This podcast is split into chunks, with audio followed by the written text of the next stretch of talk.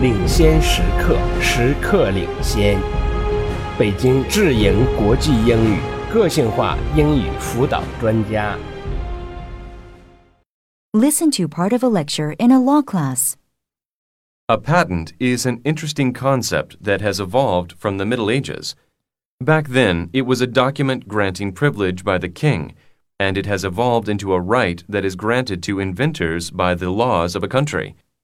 It's actually a kind of protection for inventors to ensure they have the chance to make a profit from their inventions, which will reward them for the time, money, and energy they spent developing it. This is what makes the world of capitalism go around. If capitalism is to continue successfully, then we must be provided goods and services to buy and use. Realistically, we will not buy the same things over and over, year after year. What we will buy is new and improved models, which are variations of the same thing.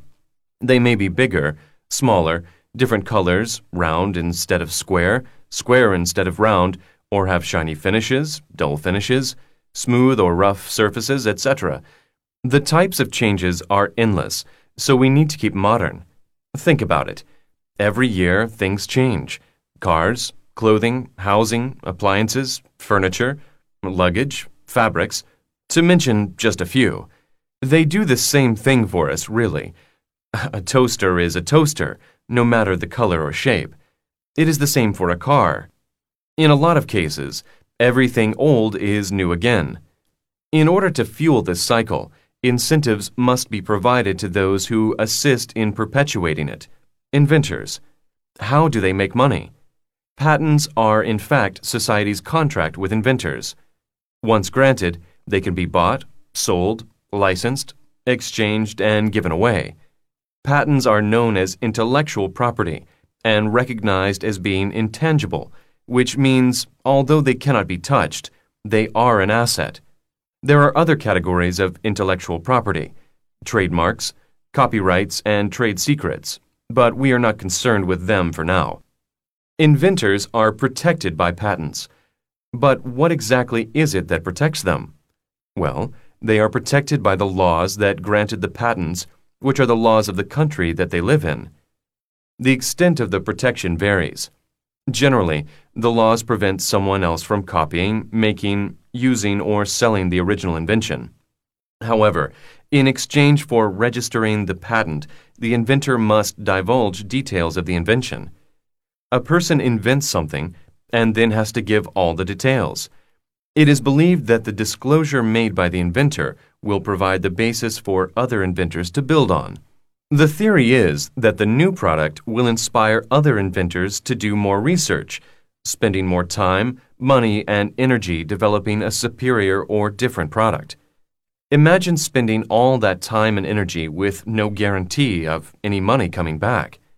That's all very well, but I don't understand how the inventor earns money for the invention. After all, anyone can copy and sell it. Really, what is a patent? A piece of paper? A philosophy? You can't see it. I'm glad you asked that. Actually, when an inventor has a patent, it's enforceable by the laws in the country where the inventor developed the invention and lives.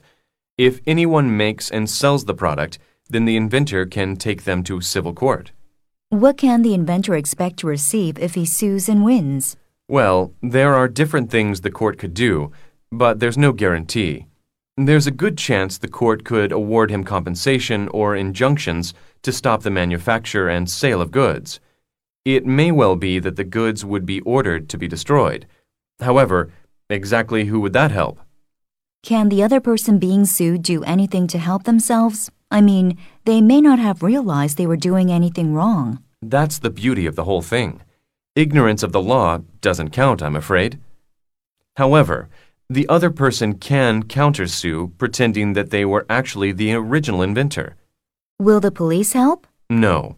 A civil suit means that the police aren't involved.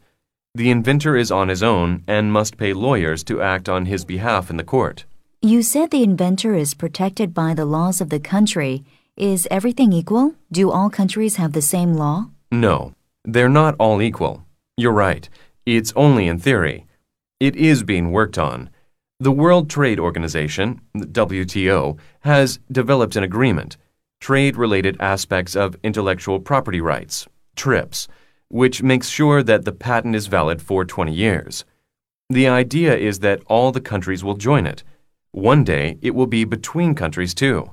That doesn't make sense. 20 years is a long time. Actually, in the grander scheme of things, it does. It's believed that inventors make and sell goods faster after they register the patent because there's a 20 year limitation on the patent. On the other hand, other inventors can use the information the inventor disclosed when the product was registered. Giving the information is all part of the deal. Cool. Yeah, theory is a wonderful thing, but I am not sure if it actually works that way. However, the good old capitalist machine gets to keep running.